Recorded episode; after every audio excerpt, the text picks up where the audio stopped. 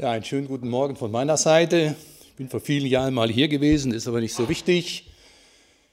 Ich habe mich heute Morgen oder möchte über den Text reden aus Philippa 2, ist die Epistel für den heutigen Sonntag. Äh, eben was hier weitergeben.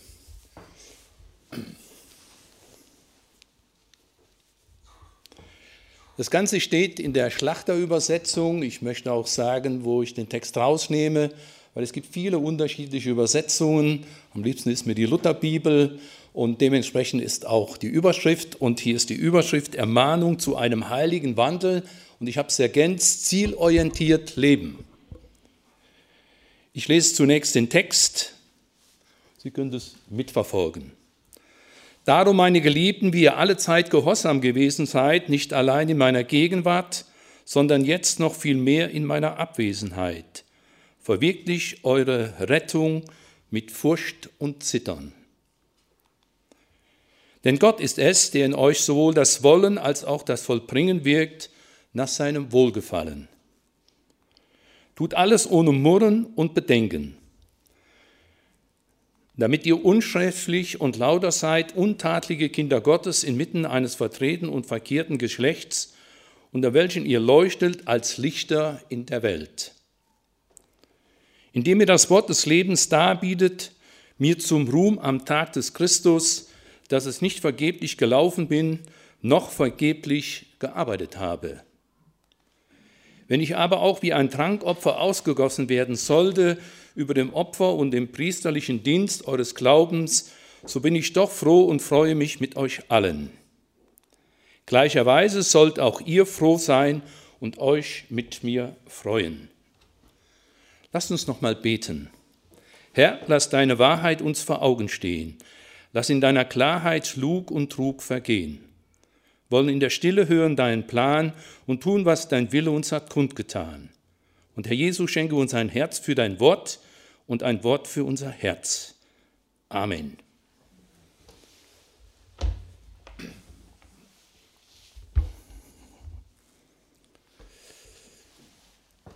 Ich habe mir so einige Gedanken gemacht zu dem Text. Am liebsten habe ich immer so drei Punkte, aber ich habe sie so überschrieben, wo ich darauf eingehen möchte. Zunächst, Gott ist vor uns an der Arbeit. Als zweites, was mir wichtig geworden ist, was sind denn nun, wie das hier in unserem Text steht, die Standardsünden in einer Gemeinde? Dann geht es mir um die Gehorsamfrage. Und ich hatte immer so einen Slogan im Unternehmen, Leben heißt Ziele haben. Und wer keine Ziele hat, hat mal jemand gesagt, der sieht dahin.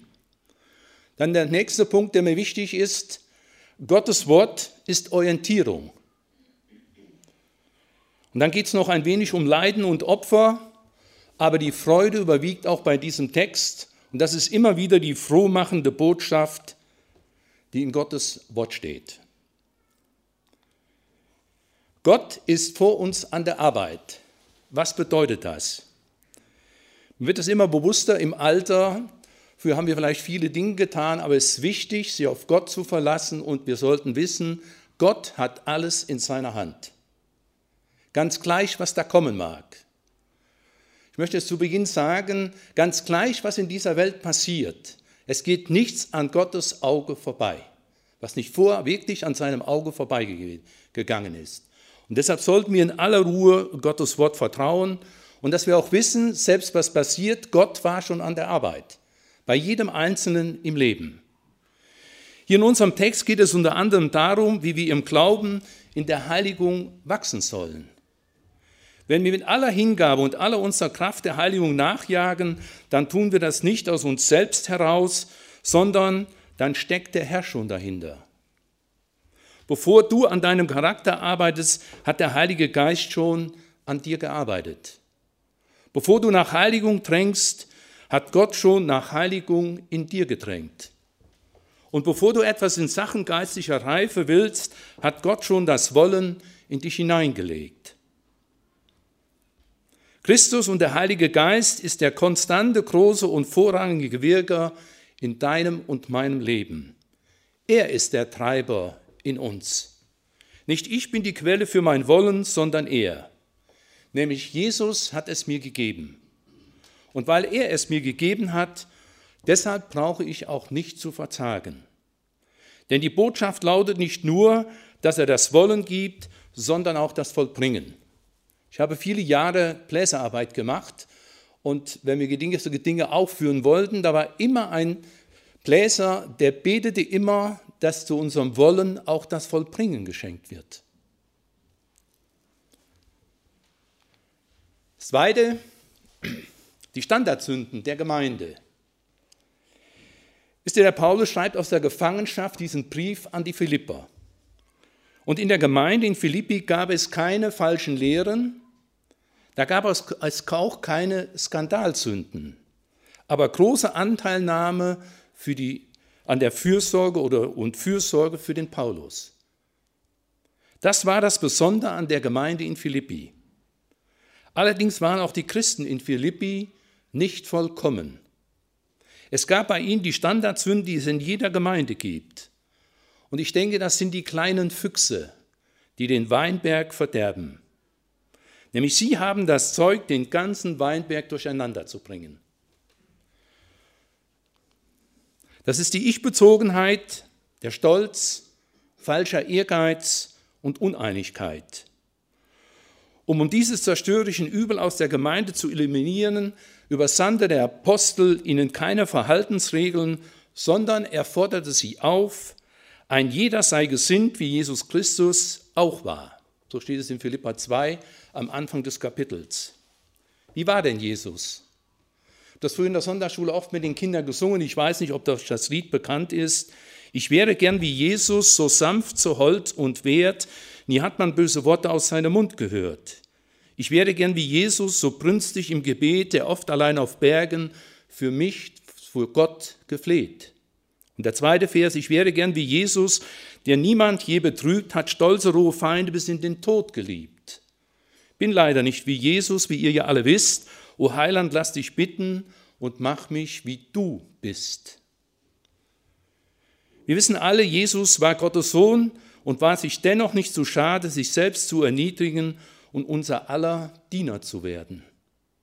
Und damit gilt auch für uns, unsere Uneinigkeit beseitigen wir nicht dadurch, dass wir Einheit organisieren. Wir beseitigen sie dadurch, dass ein jeder auf Jesus schaut. Ja, dass wir so demütig werden wie Jesus. Und Paulus kannte die Gemeinde in Philippi sehr gut und deshalb lobt er sie. Er ist ein guter Lehrer, denn er sagt ihnen nicht, bei euch funktioniert ja gar nichts, sondern er sagt auch nicht, ihr seid Versager auf der ganzen Linie. Nämlich so redet ein vernünftiger Vater nicht mit seinem Kind. Ich habe vieles im persönlichen Leben erfahren und deshalb habe ich immer ein Problem damit zu loben. Ich weiß nicht, wie es euch geht. Und ich habe auch heute noch ein Problem damit. Ich habe drei Töchter und ich habe letzte Woche nochmal die Jüngste gefragt, ob das so war, wie die immer gesagt hat. Die pflegten zu sagen zu mir, Papa, wir wissen, wenn du nichts sagst, hast du schon zu viel gelobt. Ich weiß nicht, ob du den Spruch kennt. Aber wisst ihr, ein vernünftiger Lehrer redet so nicht mit seinen Schülern und auch Paulus redet nicht so, weil er von Gottes Geist erfüllt ist. Und zunächst zeigt er den Philippern, wie weit sie noch von der vollkommenen Demut entfernt sind. Die richtige Demut hat Jesus vorgelebt. Und Paulus will sie auch nicht entmutigen, vielleicht sogar zum Versagen, Verzagen bringen, sondern er lobt sie mit den Worten, wie wir es gelesen haben, darum, meine Geliebten, wie ihr alle Zeit gehorsam gewesen seid, nicht allein in meiner Gegenwart, sondern jetzt noch viel mehr in meiner Abwesenheit. Wisst ihr, Paulus machte sie wegen ihrer Schwachheit nicht nieder, sondern er zeigte ihnen ein weiteres Mal die Gnade, die schon unter ihnen gewirkt hat. Nämlich zu Beginn des zweiten Kapitels hat er ihnen schon gesagt, dass sie Ermutigung, Liebe, Gemeinschaft im Heiligen Geist, Herzlichkeit und Erbarmen untereinander haben. Was ist das ein Lob für eine Gemeinde? Wunderbar, dass das schon alles da ist. Und darauf habe ich gedacht, kann man aufbauen. Und deshalb sagt Paulus weiter, so macht meine Freude völlig, indem ihr eines Sinnes seid und auf Jesu Selbsterniedrigung schaut. Wisst ihr, sie waren, sie waren dem Evangelium nicht nur gehorsam, als Paulus bei ihnen gegenwärtig war, sondern auch in seiner Abwesenheit. Ich habe mich gefragt, was will der damit sagen, der Paulus? Wisst ihr, ihr Glaube hing nicht so sehr von ihm ab, sondern der Glaube war von Menschen unabhängig. Als ich am Anfang im Glauben stand, stellte ich fest, dass temperamentvolle Evangelisten durchs Land reisten. Auch aus unserer Gemeinde fühlte sich der ein oder andere durch diese Person so sehr im Glauben gestärkt, dass sie ihnen nachreisten. Und solange sie in der Nähe waren, glühten sie vor Jesu Liebe. Aber wenn dieses Evangelium außerhalb ihrer Reichweite waren, ließen sie nach und erkalteten. Und so geht das manchmal auch Besuchern christlicher Konferenzen. Wenn die vorüber sind, ist auch mit ihrem Glauben nichts weit her. Sie brauchen Pastoren oder Prediger einer bestimmten Sorte. Und wenn sie die nicht haben, liegt ihre Nachfolge am Boden. Und deshalb ist mir wichtig, wir müssen deshalb unbedingt lernen, nicht an Menschen zu hängen. Wir kennen all das Lied, Jesus nur alleine sei mein Losungswort. Nein, von meinem Jesus gehe ich nicht mehr fort. Die Philipper Gemeinde war diesbezüglich geistlich sehr gesund. Und Paulus bescheinigt ihnen, ihr seid alle Zeit gehorsam gewesen. So steht es im Vers 12, jetzt, wenn ich nicht mehr bei euch bin, noch viel mehr. Ich habe gedacht, was für eine Auszeichnung. Welche Schlussfolgerung zieht Paulus aus diesem wunderbaren Lob für die Philipper?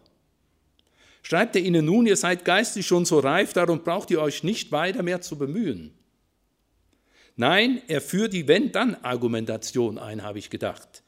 Wenn es geistig schon so erfreulich um euch steht, dann nehmt genau das zum Anlass, noch mehr wachsen zu wollen. Und ich habe mich gefragt, was ist die ganze Not in unserer Zeit? Wollen wir als Einzelne, als Gemeinde noch wachsen? Jesus ähnlicher zu werden. Paulus sagt, sie hätten ihren Glauben alle Zeit durch Gehorsam gegenüber der Wahrheit unter Beweis gestellt. Sie hätten sich somit als Kinder des Gehorsams erwiesen. Ich habe mich gefragt, könnte er das auch von uns sagen? Rechter Gehorsam ist williges und zuversichtlich sich einfügen in den Willen Gottes. Das kann aber nur geschehen, wenn man von Herzen danach trachtet, den Willen Gottes zu erkennen und ihn auch zu tun. Gott fordert und erwartet diesen Gehorsam von uns. Und wisst ihr, kein Opfer kann Gehorsam ersetzen. Viele meinen ja, die Ärmel hochzuklemmen und dann könnte man das irgendwie schaffen. Definitiv nicht. Wisst ihr, wer sich dem Gehorsam gegenüber zieht, gehorcht der Sünde und steuert damit dem eigenen Verderben zu. Sünde ist stets auch eine Verselbstständigung des Geschöpfs gegenüber dem Schöpfer. Christen sind also solche, die sich nach Christus, nach Jesus benennen. Sie sind zum Gehorsam berufen und verpflichtet. Nämlich Gehorsam ist Glaubensbeweis. Wer Jesu Wort nicht gehört, gehorcht, zeigt, dass er ihm nicht glaubt und ihm nicht vertraut. Ich weiß nicht, ob ihr das Lied kennt, das haben wir auch früher oft in der Sonntagsschule gesungen. Glaube, Glaube und Vertraue, Glaube wieder allen Schein, Glaube, Glaube und Vertraue und der Sieg ist dein. Wer Jesu Wort nicht gehorcht, zeigt, dass er ihm nicht glaubt, ihm nicht vertraut. Und deshalb war es des Apostels Paulus auch wichtig, an seine Anwesenheit in Philippi zu erinnern, wo er dort war. Nämlich war eine Zeit, wo Großes geschah. Die Gemeinde wurde getragen und gestärkt und in jener Zeit war es verhältnismäßig leicht, Gehorsam zu üben. Da wurde jeder Einzelne mitgetragen von der Welle der Bewegung der Begeisterung. Doch jener Zeit waren stille Tage gefolgt, voller Aufgaben und voller Nöte, wie wir sie alle kennen. Und das war für viele eine herausfordernde und gefährliche Belastungsprobe. Aber die Philipper hatten in Beharrlichkeit Gehorsam geübt. Und das freute Paulus und er rühmte, sondern nun auch vielmehr in meiner Abwesenheit. Wisst ihr, das ist eine dankbare und ermutigende Anerkennung, die der Paulus hier ausspricht. Paulus lässt aber sofort die erste Mahnung folgen. Das heißt weiter, schaffe, dass ihr selig werdet mit Furcht und Zittern. Was will er damit sagen? Ich habe mich gefragt, wirkt die Erkenntnis Gottes Furcht und Schrecken? Ich denke nein. Das würde sie bewirken, wenn der sündige Mensch, ohne dass ihn die Gnade deckt, dem heiligen Gott gegenüberstehen müsste. Wo aber die Erkenntnis Gottes und der Glaube an Jesus Christus sich verbinden, wird dies niemals geschehen. Paulus schrieb ja an Versöhnte und Erlöste, die angenehm waren in den Geliebten, um es mit Epheser 1, Vers 6 auszudrücken. Erlöste, Wiedergeborene fürsten sich nicht vor Gott, sondern sie nahen ihm in Ehrfurcht, sie ehren und lieben ihn. Was Paulus mit seiner Ermahnung beabsichtigte, war dies, er wollte den Philippern die heilsame Sorge ans Herz legen, in Wachsamkeit und Treue das ihnen geschenkte Heilsgut zu bewahren. Ja, es weder zu verlieren, noch es sich rauben zu lassen. Denn sie waren wohl errettet, aber sie waren noch unterwegs und noch nicht am Ziel. Genauso wie wir heute. Das Wort aus 1. Petrus 5, Vers 8 hatte noch täglich Geltung für sie. Ich meine, ihr wisst, was da steht. Seid nüchtern und wachet, denn euer Widersacher, der Teufel, geht umher wie ein brüllender Löwe und sucht, welchen er verschlinge. Wachet. Ich habe mit jemand Sonntagsschule gemacht, muss im Moment immer so ein bisschen daran denken, was da in der Ukraine passiert. Dort war als Gradfahrer unterwegs, als Gradfahrermelder. Und er konnte vieles davon erzählen, was in der Ukraine gab und was heute da abläuft. Das macht mich nachdenklich. Er sagte aber, wir wussten, wo der Feind war. Aber er sagt, in unseren Bereichen erkennen wir das gar nicht mehr, wo der Teufel am Werk ist. Und deshalb sagt er immer wieder, wachet und betet, dass er erkennt, was passiert in dieser Welt. Es lagen eben noch die Gefahren des Glaubensrückganges und des Glaubensabfalls vor, von dem wir in Petrus, 2. Petrus 2 in den Versen 20 und 21 lesen. Denn wenn sie durch die Erkenntnis des Herrn und Heilandes Jesus Christus entflohen sind dem Unrat der Welt, werden aber wiederum von demselben betört und überwunden, dann ist mit ihnen am Ende Ärger geworden als zuvor. Denn es wäre ihnen besser, dass sie den Weg der Gerechtigkeit nicht erkannt hätten, als dass sie ihn erkennen und sich abkehren von dem heiligen Gebot, das ihnen gegeben ist. Ich frage mich heute oft, könnte ich vieles aus der Bläserarbeit erzählen. Bei den Bläserschulungen, tausende von jungen Leuten waren dort. Ich frage mich heute, wo sind die? Ich frage mich, wenn ich durch die Gemeinschaften komme, ob CVM oder wie auch immer, wer sitzt teilweise noch in den Reihen? Nehmen wir Gottes Wort nicht ernst? Ich das Wort Pandemie höre, wisst ihr was? Ich weiß nicht, ob das eine Pandemie, die schlimmste Pandemie, die wir auf dieser Erde haben, ist die Sünde. Sie führt zum Tod. Und wir können uns stundenlang unterhalten über dieses bestimmte Wort, aber über Gottes Wort tun es immer schwieriger, mit dem Nachbarn, mit Bekannten drüber zu reden. Und darum sein Ruf des Paulus über das anvertraute Gut mit Sorgen zu wachen und das Ziel nicht aus den Augen zu verlieren. Das ist entscheidend, sicher ans Ziel zu kommen. Wir kennen alle Navigationsgeräte. Sie haben ihr Ziel erreicht, hört man. Es ist wichtig, dass wir das Ziel im Blick behalten. Nicht nur als Einzelner, sondern auch als Gemeinde. Und ich habe mich gefragt, haben wir als Einzelne oder als Gemeinde noch Ziele? Wo ist unsere Heimatadresse? Ich hatte einen Bläser, der wünschte sich immer das Lied 616, 616 zum Geburtstag. Wenn nach der Erde Leid, Arbeit und Pein. Und er war nicht alt, da treten die anderen das Horn rum und bliesen nicht mit. So ungefähr hat er schon abgehoben. Nein, die Frage ist, was ist unser Ziel? Haben wir das Ziel im Blick, einmal bei Jesus zu sein? Sind wir noch auf klarem Kurs? Sind wir wie die Gemeinde in Philippi? Beschäftigen wir uns mit weltlichen Themen mehr als mit Gottes Wort? Wisst ihr, das zuverlässigste Navi auch für unser Leben und die Gemeinde ist die Bibel, ist Gottes Wort. Gottes Wort ist der absolut zuverlässige Reiseführer. Ich nenne es das himmlische Navigationsgerät. Und das wird das Ziel und auch die Route unseres Lebens angezeigt. Sind wir einmal von der geplanten Route abgekommen als Gemeinde oder als Einzelne, heißt es, die Route neu zu berechnen. Sind wir bereit, Kurskorrekturen vorzunehmen? Und wenn man Kurskorrekturen vornehmen muss, bedeutet das, dass man besondere Anstrengungen dazu braucht. Und das wusste der Paulus. Und dass dafür die Kraft der Philipper nicht ausreichte. Frage, auch unsere Kraft oder die Aussage, auch unsere Kraft reicht dazu oft nicht aus. Und deshalb erinnert er zugleich daran, gegenüber Gott und seinen Heilsgaben Treue zu bewahren. Muss ich mal an die älteren Brüder denken, inzwischen ja auch schon ein bisschen älter. Die waren immer da. Die waren in der Chorprobe immer da. Treue ist gefragt, mehr denn je in unserer Zeit. Da allein die von ihnen ausgehenden Gnadenwirkung Bewahrung und Bewährung bewirken. Denn Gott ist es, der in euch wirkt, beides, das Wollen und Vollbringen nach seinem Wohlgefallen. Die Verse 12 und 13 kann man unter dem Wort von Johannes 16, Vers 33 vielleicht so zusammenfassen, wie es da steht in der Bibel. Solches habe ich mit euch geredet, dass, in ihr, dass ihr in mir Frieden habet. In der Welt habt ihr Angst, aber seid getrost, ich habe die Welt überwunden.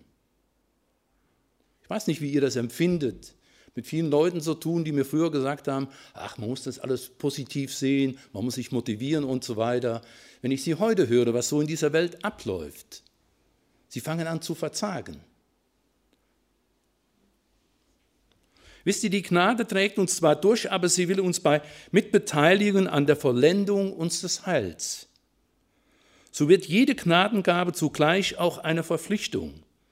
Und die Bürgschaft unseres Heils bleibt jedoch stets und allein in der Gnade dessen, der uns beruft und uns berufen hat. Und jetzt kommt was im Vers 14, tut alles ohne Murren und ohne Zweifel. Tut alles ohne Murren und ohne Zweifel.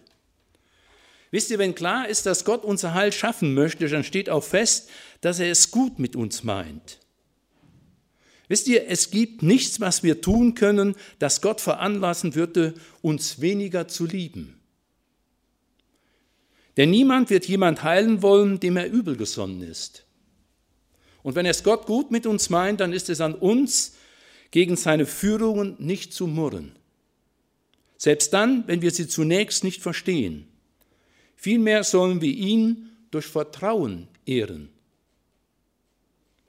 Und das ist der Sinn des Vers 14. Wir sollen nicht daran zweifeln, dass das Ende seiner Wege sein Tun rechtfertigen wird. Denn was er tut und lässt geschehen, das nimmt ein gutes Ende. Wir sollen darum zusehen, dass wir nicht unter das Urteil von Jakobus 6, Jakobus 1, die Verse 6 bis 8 fallen. Denn wer da zweifelt, der ist gleich wie die Meereswoge, die vom Winde getrieben und bewegt wird. Ein solcher Mensch denke nicht, dass er etwas von dem Herrn empfangen werde. Ein Zweifler ist unbeständig in allen seinen Wegen. Gott möchte, dass seine Kinder gehorsam und gläubig wissen. Er hat ihnen eine Aufgabe zugedacht, die nur im festen Vertrauen zu ihm bewältigt werden kann. Und jetzt in unserem Text geht es um dich und mich, ganz persönlich. Da steht es nämlich im Vers 15, auf dass ihr seid ohne Tadel und lauter und Gottes Kinder, unsträflich mitten unter dem Verderben und verkehrten Geschlecht, unter welchem ihr scheinet als Lichter der Welt.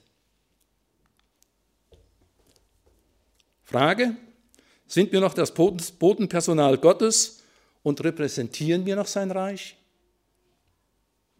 Nimmt die Welt uns noch ernst oder gehören wir schon zur Welt? Wie verhalte ich mich? Wie verhalten wir uns? Ich könnte jetzt viele Beispiele erzählen. Ich will nur eins erzählen, was mich im letzten Jahr ständig beschäftigt hat. Habt das so mitbekommen von dem Olaf Latzel, was man mit ihm gemacht hat, was er gesagt hat und, und, und. Aber ich glaube, er weiß in Gottes Wort ganz klar, wo es hingeht. Und sein Bruder, der Thorsten Latzel, der ist neuer Präses in der, Rheinischen Kirche. Da hat man ihn gefragt, so gewisse Dinge, was will er tun, umsetzen. Das hat er gesagt. Und zum Schluss hat man ihn gefragt, wenn es dann so ist, wie es in der Presse stand, wie stehen denn, Sie denn zu Ihrem Bruder? Davon distanziere ich mich. Dann frage ich mich, was ist noch wichtig? Wer nimmt uns noch voll in dieser Welt? Und deshalb wird mir immer mehr wichtig, sich nur an Gottes Wort zu halten, das, was Jesus sagt. Das ist das Entscheidende. Und das finden wir nur in Gottes Wort. Und dieser Vers 15 vermittelt den Verlippern bedeutsame Wahrheiten und gibt uns wichtige Belehrungen. Und damit ist nicht sündlose Vollkommenheit gemeint, nämlich hier steht, wir sollen ohne Tadel sein. Wir sind als Gläubige nicht frei von Schwächen und Unvollkommenheiten. Aber wir sollen frei von Unrecht sein. Wisst ihr, wo Gottes Kinder sich von Unrecht frei halten und mit Ernst nach Heiligung streben, da gilt für sie, was in Römer 8, Vers 1 steht, so gibt es jetzt keine Verdammnis mehr für die, welche in Christus Jesus sind, die nicht gemäß dem Fleisch wandeln, sondern gemäß dem Geist. Weiter, wir sollen lautere Kinder Gottes sein. Was heißt das? Ich sage es mal so, wir sollen blitzblanke, saubere, fleckenlose, durchsichtige, unbefleckte, ehrliche, fromme Kinder Gottes sein. Kinder Gottes sollen lauter, also unvermischt sein, nicht halb der Welt und halb Gott gehören wollen. Das ist am Ende unmöglich. Ich habe vor 40 Jahren ein Gedicht in meine Bibel geklebt, steht in Offenbarung 3, Vers 15, ist das Sendschreiben an die Gemeinde in, in in Laodicea. Ich habe es jetzt rausgetan, weil es so braun war. Das hat mehrere Verse, ich will aber nur den ersten vorlesen.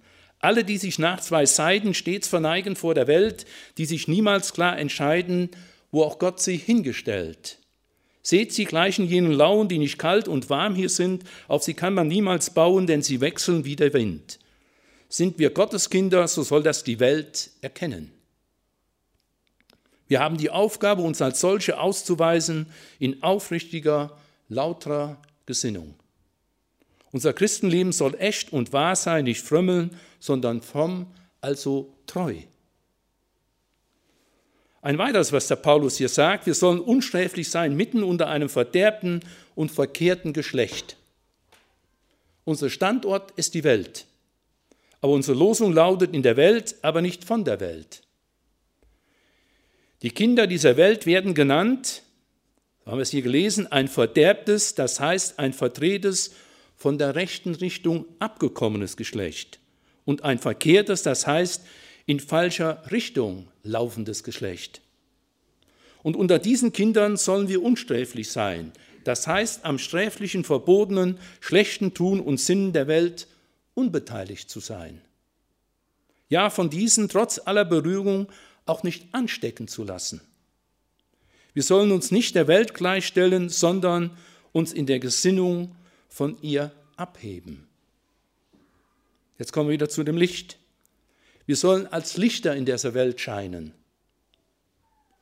Wisst ihr, wir sind auf dieser Welt nicht zum Einsiedlerleben bestimmt. Wir sind dazu bestimmt, in der Welt nützlich zu sein und, ihr, und in ihr Wegweiserdienste zu tun. Jesus ist das Licht der Welt und seine Gemeinde soll sein Licht widerstrahlen, wie das der Mond mit dem Licht der Sonne tut. Und es stellt sich deshalb die Frage, wessen Licht wir weitergeben damit, dass ihr haltet an dem Wort des Lebens. Ein kleiner Junge steht zu Hause vor dem Regal und sieht ein schwarzes Buch, verstaubt und und und und fragt seine Mutter, was ist das für ein Buch? Sie antwortet, das ist die Bibel, Gottes Wort. Darauf der Junge, dann sollten wir das Buch Gott zurückgeben, denn wir benutzen es ja nicht. Benutzen wir jeden Tag Gottes Wort? Hier wird uns der Weg zur Erfüllung unserer Aufgabe gezeigt. Wenn wir das Wort bewahren, so wird das Wort auch uns bewahren. Gottes Wort ist das Element, das göttliches Leben vermittelt und erhält. Und außerhalb von ihm ist Gottes ist Leben nicht möglich. Es wird sterben wie ein Fisch, dem man das Element Wasser entzieht. Und ich denke, das ist die Problem in unserer Zeit. Gottes Wort wird nicht mehr in vielen Bereichen klar verkündigt. Das heißt weiter hier im Vers 16, mir zum Ruhm am Tag des Christus, sagt der Paulus. Seit Gott sein Ruhm geworden war, suchte Paulus nicht mehr den Ruhm dieser Welt. Und wenn er jetzt Ruhm suchte, dann suchte er ihn nur in Gott. Er wollte nicht mehr den Menschen, sondern Gott gefallen. Frage, wie steht es da bei uns? Den Ruhm bei Gott wollte Paulus auch am Tage Christi haben. Er wollte Ruhm haben, dass er in Philippi durch den Dienst am Wort auftragsgemäß bleibende Frucht gewirkt habe. Wisst ihr, aus dieser Ruhmsucht sprach nicht anders als der Wunsch, den Philippern ein rechter Eiferer zum ewigen Leben zu sein. Und das unterstreicht auch deutlich mit den Worten der Paulus, dass ich nicht vergeblich gelaufen bin, noch vergeblich gearbeitet habe. Und wisst ihr, in diesen Worten habe ich gedacht, schwingt ein frommer Wunsch mit, keiner in Philippi möchte die Botschaft der Gnade vergeblich gehört haben. Und das ist auch unsere Aufgabe als Einzelne und auch als Gemeinde. An ihm, Paulus, war, große, war Gottes Gnade groß geworden und nicht vergeblich gewesen. Ich habe heute Morgen noch gedacht, auf der Hinfahrt hier, wenn früher in, an der Nordstraße in Siegen Evangelisation war, mit Professor Bergmann oder wie auch immer, wurde zum Schluss zur Bekehrung aufgerufen. Wisst ihr was? Der Paulus, es wird mir immer bewusster, den würde man heute einsperren. Das, was der veranstaltet hat und gemacht hat, der war dabei, wie der Stephanus umgebracht wurde und wen er alles verfolgt hat. Aber eins ist mir aufgefallen. Auf dem Weg nach Damaskus stellt Jesus sich die, auf die Straße und sagt dem Paulus, jetzt ist Schluss. Er ist noch nicht mal gefragt worden, ob er sich bekehren wollte. Jesus hat ihm klar gemacht, jetzt ist Feierabend. Jetzt machst du das, wozu ich dich berufe. Das muss man sich mal vorstellen. Und das hat der Paulus erfahren. Und er war nun darauf bedacht, dass in seinem Dienst wirkende Gnade Gottes sich stets fruchtbar erweisen möchte.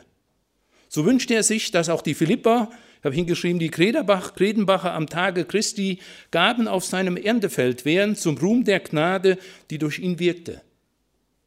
Paulus zeigt damit, das Leben und Wirken eines Christen soll Ewigkeitsfrucht hervorrufen und damit Ewigkeitswert bekommen.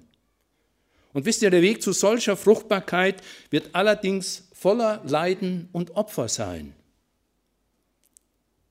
Ich habe immer persönlich so ein Problem, wenn ich feststelle, in Gemeinden, da wird ein Wohlfühlprogramm gehalten. Wisst ihr, es ist in unserer Zeit wichtig, dass wir auch aus der Wohlfühlzone herauskommen, uns mehr denn je an Gottes Wort orientieren. In der Bibel jeden Tag lesen, darüber beten und zum Erkennen, um zu erkennen, was Gott uns sagen will. Und ich denke, in unserer Zeit, unserer heutigen Zeit, ist das Allerwichtigste, aufzurufen, Sündenerkenntnis, Buße, Umkehr, biblisch denken. Das heißt Umkehr. Umkehren zu dem lebendigen Gott und Schöpfer Himmels und der Erde. Und dann finden wir einen gnädigen Gott. Wir haben in den letzten Monaten gelesen aus dem Josua-Buch. Wenn das Volk Israel Gott gehorchte, lebten sie gut, wenn nicht, mussten sie die Konsequenzen ziehen. Und wichtig ist mehr denn je, sich unter Gottes Wort zu versammeln, auf Gottes Wort zu hören, um das Ziel nicht aus den Augen zu verlieren, bei ihm einmal in der Herrlichkeit zu sein. Bläser kennen all den Anhang aus dem Maschheft. Mein Lied Steil und donnig ist der Pfad, der uns zu Vollendung leidet. Selig ist, wer ihn betrat und zur Ehre Jesu streitet. Selig, wer den Lauf vollbringt und nicht kraftlos niedersinkt. Und der zweite Vers oder der letzte Vers, zieh, o Herr, uns hin zu dir, zieh uns nach, die Schar der Streiter. Sturm und Nacht umfängt uns hier. Droben ist es still und heiter, jenseits hinter Grab und Tod strahlt das Himmelsmorgenrot. Frage, ist es nicht ein herrliches Ziel, einmal dort zu sein? Das Leben des Paulus war voller Leiden und Opfer. Die Frucht lohnt aber das Opfer. Und deshalb ist das Evangelium jeden Einsatz wert. Und das betont der Paulus hier im Vers 17. Und ob ich schon geopfert werde. Sein Dienst war jeden Tag aufs Neue eine Aufopferung. Er stand täglich in Kampf und Nöten und schwebte um Jesu willen in Todesgefahr. Da frage ich mich oft, wie herrlich haben wir es? Auch in der Gefangenschaft, in der er sich zu den Zeit befand, konnte er mit einem Todesurteil enden. Und mit 2 Timotheus 4, Vers 6 zu schließen, hat er damals schon die Gewissheit, dass er eines Tages sein Leben um des Evangeliums willen opfern werde. Steht es hier über dem Opfer und Gottesdienst eures Glaubens, so haben wir es gelesen. Das opfervolle, der opfervolle Dienst des Paulus am Evangelium war Gottesdienst. Aber nicht nur sein Dienst war es, sondern jeder Weg des Glaubens ist Gottesdienst. Das ist immer wichtig, wie verhalten wir uns, wenn wir Glaubende sind in der Welt. Rechter Gottesdienst aber ist Opferdienst des Glaubens. Um solchen Gottesdienst zu wecken und zu fördern, wollte Paulus sich gerne aufopfern und das mit aller Freudigkeit. Steht hier, so freue ich mich. Er freute sich im Hinblick auf die Frucht seines Dienstes und dachte nicht daran zu klagen. Es ist oft beim mischten Chor gesungen, lasst uns danken statt zu klagen, loben, wenn uns singt der Mut und weiter sahen, was Gott für Wunder tut. Ja, mehr noch, mitten in seinem Leiden nahm er von Herzen Anteil an der Glaubensfreude der, der Philipper und freue mich mit euch allen. Nun sollte aber auch der Gedanke, dass Paulus um seines Dienstes willen leide, die Philipper nicht traurig machen, im Gegenteil. Deshalb sollt ihr euch auch freuen und sollt euch mit mir freuen. Paulus macht Mut, sich in Zeiten der Bedrängnis mit der Traurigkeit hinzugeben, nicht der Traurigkeit hinzugeben. Wisst ihr, denn irdische Not ist vergänglich. Das Evangelium aber bleibt unvergänglich. Und wer wegen unvergänglichem vergängliche Leiden auf sich nimmt, bei dem wird die Macht der Verzagtheit und Traurigkeit gebrochen. Und von solchen Menschen wird gesagt, sie stehen in Leiden und bleiben in Freuden. Und außerdem, um Jesu Willen leiden zu dürfen, dazu kann man einen aufrechten Christen nur beglückwünschen. In 1. Petrus 4, Vers 13 steht, Freut euch, dass ihr mit Christus leidet, auf dass ihr auch zur Zeit der Offenbarung seiner Herrlichkeit Freude und Wonne haben möget. Ich weiß nicht, was auf uns zukommt, ob wir uns in Zukunft noch alle ungestört versammeln können. Aber ich stelle es im Moment fest, je nachdem, was so in der Öffentlichkeit läuft und was jemand über gewisse Dinge Medien weitergibt, wer das nicht hören will, die das Medium zur Verfügung stellen und das beurteilen, die eliminieren das. Vor allen Dingen dann, wenn es ganz deutlich mit Gottes Wort gesagt wird. Frage, die ich mir gestellt habe, standen die Philipper, stehen wir, so wie Paulus, in dieser frohen und starken Glaubenszuversicht? Oder stehen Sie oder stehen wir in der Gefahr, die in 1. Thessalonicher 3 in den Versen 3 bis 5 so angesprochen wird, damit ihr in all den Anfeindungen, die ihr erfahrt, standhaft bleibt? Ihr wisst ja selbst, dass solche Leiden zu unserem Leben als Christen dazugehören. Schon als wir bei euch waren, haben wir immer wieder darüber gesprochen und jetzt wisst ihr es auch aus eigener Erfahrung. Das ist auch der Grund, weshalb ich es nicht länger aushalten konnte, sagt der Paulus, nicht von euch zu hören und weshalb ich Timotheus zu euch geschickt habe. Er sollte mir berichten, ob euer Glaube all diesen Angriffen standgehalten hat oder euch der Versucher zu Fall bringen konnte, dann allerdings wäre all unsere Arbeit vergeblich gewesen. Ja, das sind die Dinge. Viele über 30 Jahre Chorarbeit gemacht und wer nicht kommen wollte, der fand einen Grund. Und heute habe ich oft die Sorge, dass Corona ein Grund ist, nicht mehr unter Gottes Wort zu gehen. Frage, wie steht es in dieser Beziehung mit uns, mit unserer Gemeinde? Lasst uns hinschauen auf Jesus, den Anfänger und Verländer des Glaubens und mit ihm die Straße fröhlich ziehen, ganz gleich, was da kommen mag. In Jesu Namen, Amen. Lasst uns beten. Danke, Herr Jesus, für diesen Morgen. Danke für dein Wort. Herr, dein Wort, die edle Gabe, diesen Schatz erhalte mir. Und ich ziehe es aller Habe und dem größten Reichtum für. Wenn dein Wort nicht mehr soll gelten, worauf soll der Glaube ruhen? Mir ist nicht um tausend Welten, aber um dein Wort zu tun. Schenke du uns allen, dass wir das persönlich nehmen und auch als Gemeinde in deinem Wort zu forschen, herauszufinden, was du uns sagen willst, dass wir es im Gebet bekleiden und in diese Welt hinaustragen, zu den Nachbarn, in den eigenen Familie, am Arbeitsplatz und dass wir ein Licht sind für dich, das leuchtet in dieser Welt. Segne uns diesen Sonntag und sei du bei uns. Amen.